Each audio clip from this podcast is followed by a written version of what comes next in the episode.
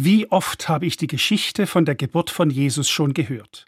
Als Kind mit wechselnden Rollen in zahlreichen Krippenspielen, in wie viel Weihnachtsgottesdiensten seither. Als Pfarrer habe ich sie oft selbst gelesen. Und auch vorgestern in der Christfesper habe ich sie wieder gehört. Von der Volkszählung, der Herbergsuche von Maria und Josef, der Geburt im Stall und auch dem Engel bei den Hirten in der Nacht. Fürchtet euch nicht, sagt der Engel in der Weihnachtsgeschichte mitten in der Nacht zu den Hirten auf dem Feld. Fürchtet euch nicht, denn euch ist heute der Heiland geboren.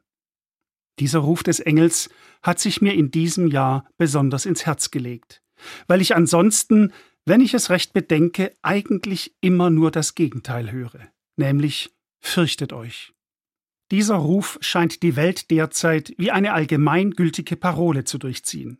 Er wird auf furchtbare Weise laut in den Bomben und Granaten, die Russland mit seinem Angriffskrieg über der Ukraine niedergehen lässt, im entsetzlichen Angriff der Hamas und dem daraus entstandenen Nahostkrieg.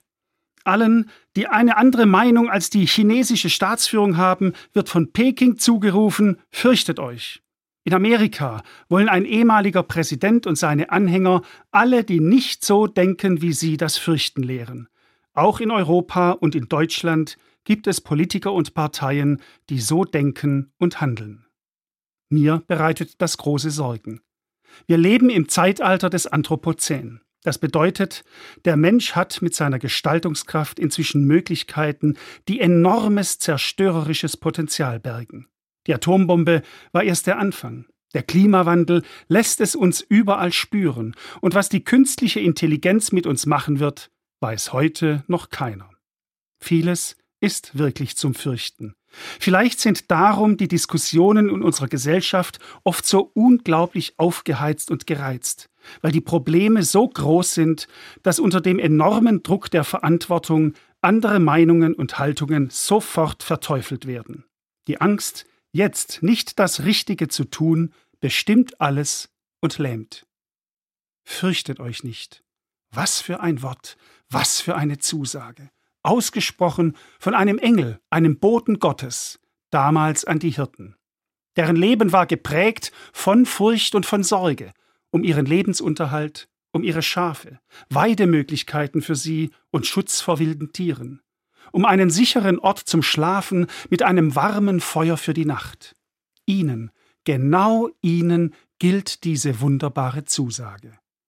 Fürchtet euch nicht, diese Zusage gilt auch für uns heute. Das wird mir im Nachdenken über die Weihnachtsgeschichte deutlich.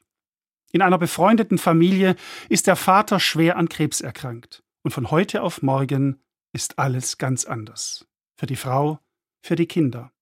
Keiner, der es nicht selbst erfahren hat, kann ermessen, wie es ist, wenn man voller Hoffnung zum Arzt hineingegangen ist und auf einmal voller Sorge wieder herauskommt. Da helfen keine medizinischen Erklärungen und auch keine Statistik, wenn das Ende des Lebens auf einmal ganz nahe rückt. In diesem Moment neigt sich der Tag und das Dunkel der Nacht senkt sich herab. Für jeden und jede der Betroffenen und ebenso für alle Angehörigen. Fürchtet euch nicht. Drei Worte voller Kraft, voller Hoffnung und voller Zuversicht. Hineingesprochen in die Lebenswirklichkeit von uns Menschen. Für mich sind es Worte des Lichts, die die Dunkelheiten von Angst und Sorge erhellen. Es sind Worte voller Wärme, hineingesprochen in die Kälte unserer Zeit. Starke Worte des Halts in Zeiten der Haltlosigkeit. Und auch das, Geleitworte auf dem Weg durchs Leben, die man brauchen kann, dann, wenn es darauf ankommt, gerade in unserer Zeit, sei es am Tag oder mitten in der Nacht.